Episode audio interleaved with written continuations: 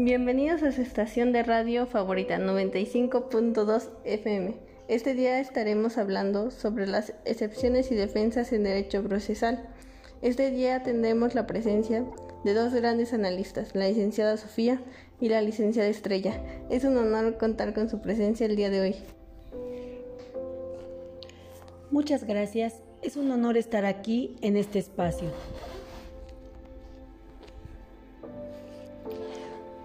Muchas gracias por la invitación. Es un honor estar aquí.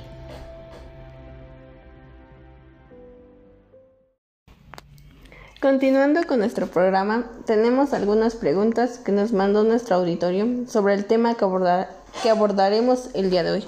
Tenemos la primera pregunta que es de arroba Valeria, que ella nos pregunta qué son las excepciones. La excepción es el poder que tiene el demandado de oponer frente a la pretensión del actor, cuestiones que obstaculizan un pronunciamiento de fondo que el juzgador debe de hacer respecto a la pretensión, o bien que el pronunciamiento traiga como resultado la absolución del demandado, que fue la persona que hizo valer en su favor la excepción. Seguimos con otra pregunta que es de arroba Emi, que él nos pregunta qué son las defensas. La defensa es la oposición del demandado para contradecir y desvirtuar las pretensiones del fondo del actor. Es el derecho con que cuenta el demandado para atacar el fundamento o la razón de la pretensión. Nos comenta arroba Diana cuál es la diferencia entre excepción y defensa. La diferencia entre la defensa y la excepción radica en que esta última va encaminada a los presupuestos procesales, deteniendo o terminando el proceso. Complementando la idea de la licenciada Estrella, la defensa son las negaciones formuladas por el demandado respecto a los hechos o al derecho, invocado y hecho valer por el actor, y las excepciones son las afirmaciones del demandado en relación con los presuntos procesales a la fundamentación de la pretensión. Continuando con más preguntas que nos hizo llegar nuestra audiencia, nos pregunta arroba Ericel, ¿cuál es la clasificación o tipos de excepciones en el derecho procesal? Las excepciones se clasifican en dilatorias y perentorias. Las primeras son aquellas que tienen una eficacia temporal, obstaculación o demoran el ejercicio de la acción e impiden pronunciamiento del juzgador sobre la procedencia. La segunda tiene, tienden a la destrucción o predicción de la acción sin afectar a la marcha del proceso. ¿Nos podrían dar algún ejemplo de las excepciones dilatorias y perentorias? Las, las excepciones perentorias se deriva de la mayoría de los códigos de procedimiento civiles como son. Excepciones de pago, excepciones de compensación, excepciones de confusión de derechos. Las excepciones dilatorias son las siguientes. Incompetencia del juez, la tendencia, la falta de personalidad o capacidad en el actor. Muy bien, vamos a un pequeño corte comercial y regresamos. Recuerda que estás escuchando tu estación de radio favorita, 95.2 FM.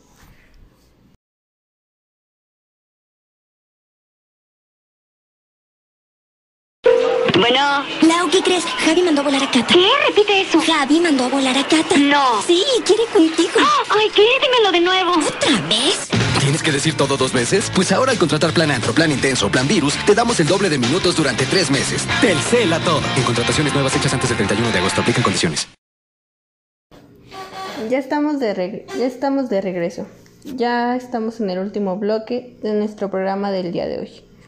En este último bloque hablaremos sobre el artículo 8 de la Ley General de Títulos y Operaciones de Crédito, que trata sobre las excepciones y defensas que se puede oponer contra las acciones derivadas de un título de crédito. Nuestros analistas nos ayudarán a entender un poco más cada una de ellas. Bueno, nuestra primera excepción que nos marca nuestra ley es la de incompetencia y la falta de personalidad. ¿Nos podrían explicar un poco más sobre ella? Para entender un poco más de la excepción de incompetencia, es necesario conocer y aplicar su elemento positivo, denominado competencia. La competencia puede definirse como el ámbito, esfera o campo dentro del cual un órgano de autoridad puede desempeñar validamente sus atribuciones y funciones. Como ustedes saben, hay un hay competencia por materia, territorio, grado y cuantía. Siguiendo la idea de la licenciada Estrella, la incompetencia es el elemento negativo de la competencia que podrá hacerse valer por inhibitoria o por declinatoria, la cual debe de proponerse dentro del término concedido para contestar la demanda en el juicio que se intente, cuyo plazo se iniciará a partir del día siguiente de la fecha del emplazamiento. La excepción de incompetencia por declinatoria se hace valer ante el juez que emplazó al demandado dentro del plazo concedido para contestar la demanda, que en el juicio ordinario mercantil es de 15 días y en el juicio ejecutivo es de 8 días. La excepción de incompetencia por inhibitoria se hace valer ante el juez que se considera competente dentro del plazo concedido para contestar la demanda, independientemente de la obligación de contestar la demanda ante el juez que lo emplazó. Respecto a la excepción de falta de personalidad, por lo que he investigado sobre esta, nos dice que se debe ofrecer los medios de prueba en, que se funde, tramitándose con las reglas de los, de los incidentes. Sí, claro, Ale, como tú nos como tú nos comentas, siempre que opongamos nuestra excepción de falta de personalidad, debemos ofrecer nuestras pruebas y darle vista a la parte actora por tres días para que manifieste lo que en su derecho convenga y aparte medios de convención. También debemos tomar en cuenta el artículo 1126 del Código de Comercio que establece, en la excepción de falta de personalidad del actor o en, la objeción que, que se haga a la personalidad del que represente al demandado. Cuando se declare fundada una u otra, si fuere subsanable, el tribunal concederá un plazo no mayor de 10 días para que subsane de no hacerse así. Cuando se trate de la legitimación del proceso por el demandado, se continuará con el juicio de rebeldía de lo de este. Si no, si no se subsanara la del actor, el juez de inmediato sobresará el juicio y devolverá los documentos. La segunda excepción es la que se funda en el hecho de no haber sido el demandado quien firmó el documento. Se debe realizar una consideración previa por tratarse de títulos de crédito. en su calidad de documento ejecutivo en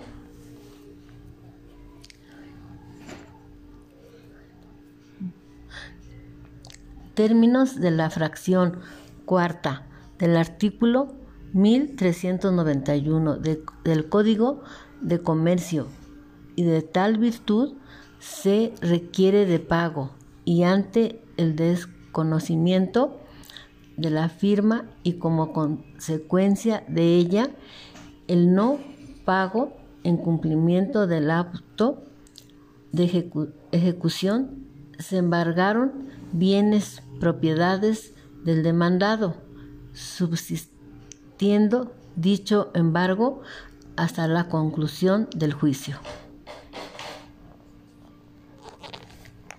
En esta excepción perentoria, todo vez, toda vez que intenta destruir la pretensión ejercitada por el actor, sin embargo, no le es aplicable el principio rector en juridicia, materia de pruebas, que hace saber que el que afirma prueba y que la negativa no es materia de prueba, toda vez que este caso, al desconocerse la firma por parte del demandado respecto del documento base de la acción procesal, tiene la carga procesal, dicho demandado, de acreditar cuál es su firma para justificar su excepción.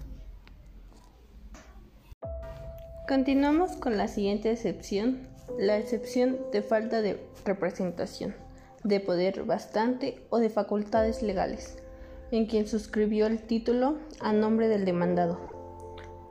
Por lo que he investigado sobre esta excepción, nos dice que la firma del falso representante no, obliga al representado, salvo que dicho representante haya dado lugar con actos positivos o omisiones graves, a que se, a que se crea, conforme a los usos del comercio, que quien firmó el documento estaba facultado para ello, caso en el cual no podemos hacerse valer lo citado, excepción con el fundamento en el artículo 11 de la Ley General de Títulos y Operaciones de Crédito.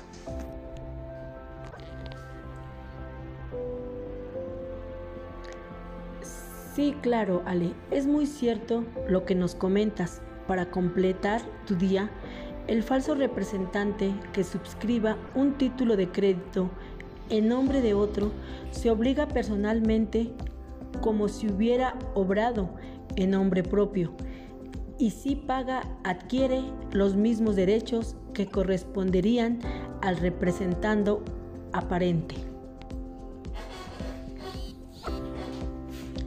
Cabe mencionar que si el representado aparente ratifica, expresa o tácitamente el acto consignado en el título de crédito queda obligado con la salvedad de que a partir de ese momento empezará a surtirle efecto la obligación consignada en el título de crédito. Vamos a un pequeño corte comercial y seguimos con más preguntas. Recuerda que estás escuchando tu estación de radio favorita, 95.2 FM.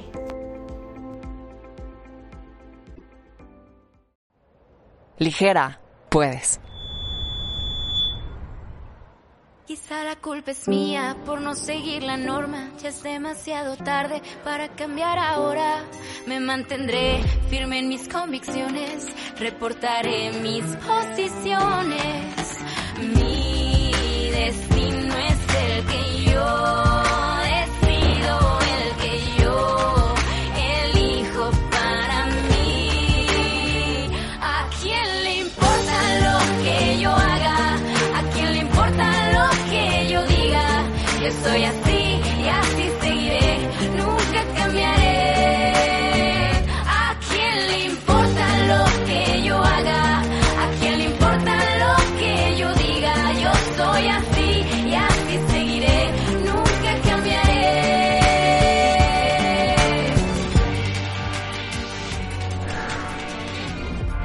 Aligérate del que dirán y avanza. Bonafont. Ligera, puedes. Continuamos con nuestras siguientes excepciones. Es la de haber sido incapaz el demandado al suscribir el título. Por lo que se tiene entendido, la incapacidad como denominación genéricamente puede surgir con minoría de edad o por un estado de interdicción. Exacto. En tal virtud, si un menor de edad aparece con la calidad de aceptante u, obligado cambiar al momento de suscripción del título de crédito, independientemente de que fuera mayor de edad al vencimiento del documento, hace procedente la presente excepción, la cual tiene carácter de perentoria. No obstante ello, cualquier otro signatario, incluidos los avalistas, responderán de la obligación al ser deudores solidarios. Lo anterior con fundamento en los artículos 12, 114 de la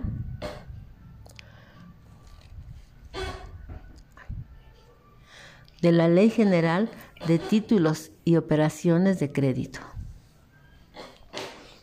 La presente excepción contiene diversos supuestos que se deben revisar para los efectos de su procedencia o improcedencia, que es la excepción fundada en la omisión de requisitos y menciones que el título o el actor en consignado deban llenar o contener, y la ley no presuma expresamente o que no se haya satisfecho oportunamente. Lo correcto es que se cumplan con, con todos y cada uno de los requisitos al momento de suscripción del documento.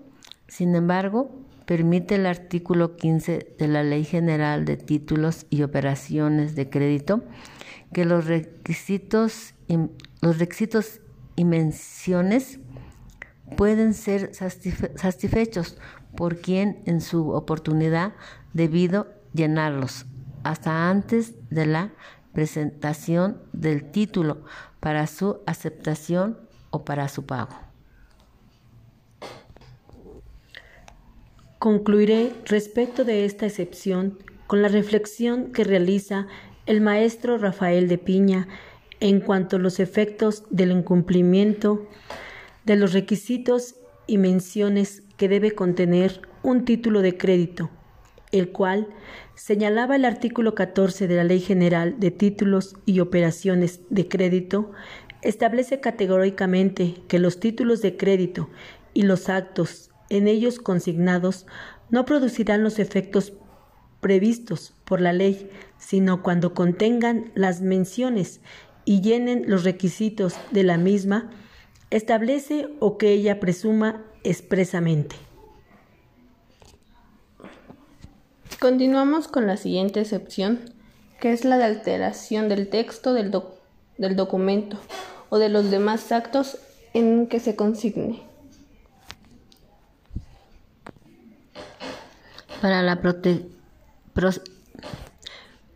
para la procedencia o no procedencia de esta excepción es menester tomar en consideración el contenido del artículo 13 de la Ley General de Títulos y Operaciones de Crédito, precepto que regala diferentes supuestos. Los, los, supuestos son los siguientes. En el caso de alteración de texto de un título de crédito, los signatarios posteriores quedan obligados según los términos de texto alterado. A su vez, en el caso de la alteración de texto del título de crédito, los signatarios anteriores quedan obligados en los términos de texto original. Cuando no se pueda comprobar si una firma fue puesta antes o después de la alteración, se presume que lo, que fue, que lo fue antes y en consecuencia se deberá estar en el texto original. La siguiente excepción es la que se funda en que el título no es negociable. En cuanto a la expresión no negociabilidad de un título de crédito, implica una degradación para el documento, toda vez que se limita su circulación sin que por ello deje de ser título de crédito. Ante la degradación del documento, al limitarse su circulación, sus efectos se vinculan fundamentalmente con la legislación procesal, debiéndose tener en consideración las reglas previstas de los artículos 25 y 27 de la Ley General de Títulos y Operaciones de Crédito. Nuestra siguiente excepción es la que se basa en la quita o pago parcial que consiste en el texto mismo del documento o en el depósito del importe de la letra. En el caso del artículo 132 de la Ley General de Títulos y Operaciones de Crédito. El contenido de la excepción se aprecia tratamiento limitativo respecto de las figuras de la quita o para el pago parcial y no se prevé la excepción de pago del documento, siendo la razón de ello el contenido del artículo 17 de la ley cambiaría, que preceptúa que al momento de cubrirse la obligación consignada en el título, el mismo debe restituirse o entregarse al deudor. En cual depósito del importe de la letra a que hace referencia el artículo 132 de la Ley General de Títulos y Operaciones de Crédito, destaca lo siguiente. Si no se exige el pago del título de crédito al vencimiento, el obligado cambiaría después de transcurrido en, su caso el plazo del protexto tiene el derecho de depositar el importe del documento genéricamente ante el Banco de México. El depósito que se realiza es a excepta y riesgo del tenedor, tenedor y sin obligación de dar aviso a éste. Se omite el aviso en virtud de que los títulos de crédito están destinados a la circulación y se desconoce quién es el beneficiario del mismo. La siguiente excepción es la que se funda en la cancelación del título o en la suspensión de su pago, ordenada jurídicamente en el caso de la fracción 2 del artículo 45 de la Ley General de Títulos y Operaciones de Crédito. Respecto del presente excepción, es necesario tomar en consideración los siguientes elementos. Al solicitarse la cancelación de un título nominatario o de un documento a la orden para su procedencia, debe haberse sufrido el robo o extravío del citado documento. Se podrá obtener la suspensión del cumplimiento de la obligación consignada en el título material de la cancelación, hasta en tanto se adquiera la definitivamente respecto de dicha cancelación, si se garantiza los daños y perjuicios que puedan generarse a terceros de buena fe.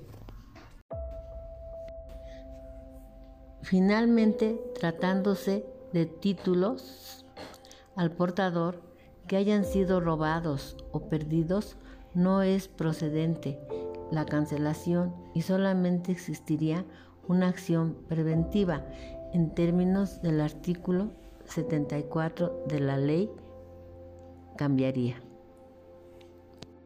La siguiente excepción que nos marca nuestro artículo 8 es la de la prescripción. En materia mercantil, limitativamente se presenta la prescripción negativa, la cual se inicia desde el día en que la acción procesal pudo legalmente ser ejercitada en juicio. La acción cambiaría directa, directa vinculada con la letra de cambio del pagaré. Se, se, extiende, se extiende por prescripción al transcurrir el plazo de tres años y en el cheque el plazo de prescripción de la acción cambiaría es de seis meses, teniendo como fundamento el contenido del artículo 191, fracción 3 y 192 de la legislación cambiaría.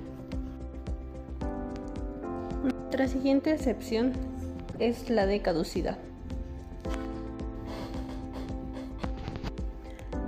Para entender un poco mejor la caducidad, don Roberto Mantilla Molina establece lo siguiente, la ley denominada caducidad a este modo de, extinguirse, la acción cambiaría de regreso, pero se trata propiamente de una prescripción. El intérprete, el expositor sistemático de un sistema jurídico está vinculado por las normas del legislador, no lo está en sus clasificaciones o calificaciones doctrinales cuando resulten erróneas. En realidad, es una prescripción la que se prevé en las dos hipótesis mencionadas, pues la acción ya se perfeccionó y en el transcurso del tiempo la extinguirá. Un ejemplo claro de que la caducidad debe ejercitarse a petición de parte es el contenido de los artículos 186 y 191, fracción 3 de la Ley General de Artículos y Operaciones de Crédito, a su vez. En el tratamiento de la fracción 3 del artículo 191 de la Ley General de Título y Operación de Crédito, se genera carga procesal para el demandado de demostrar la figura de la caducidad. Ahora hablaremos de la excepción personales que tenga el demandado en contra del actor. Muy variadas son las excepciones de este tipo que el demandado puede hacer valer. Tienen en carácter las que resultan de las relaciones surgidas entre las partes del controversia, ya sea al celebrarse el acto o negocio jurídico que dio lugar a la creación del título de crédito o al, o al transmitirse el mismo. Respecto de la transmisión de los títulos de crédito, es permitente destacar lo siguiente. Cuando circulan los títulos de crédito, el tenedor del documento adquiere un derecho nuevo y diferente en relación a lo anterior titular por el elemento autonomía. Sin embargo, si circula un título de crédito mediante endoso en propiedad, después de su vencimiento, al tenedor del documento se le pueden hacer valer las excepciones personales que se tuvieran en contra de su cedente. De conformidad con el artículo 37 de la Ley General de Títulos y Operaciones de Crédito, que a la letra establece artículo 37, el endoso posterior al vencimiento del título surte efectos de sección ordinaria. Con esto concluimos nuestro programa del día de hoy. Agradezco mucho la presencia de nuestras analistas. Fue un honor tenerlas aquí en este espacio. Mañana también hablaremos de un tema muy importante sobre el aborto, un tema muy discutible actualmente. Audiencia, háganos llegar sus preguntas a través de nuestras redes sociales. No se les olvide que están escuchando su estación de radio favorita, 95.2 FM.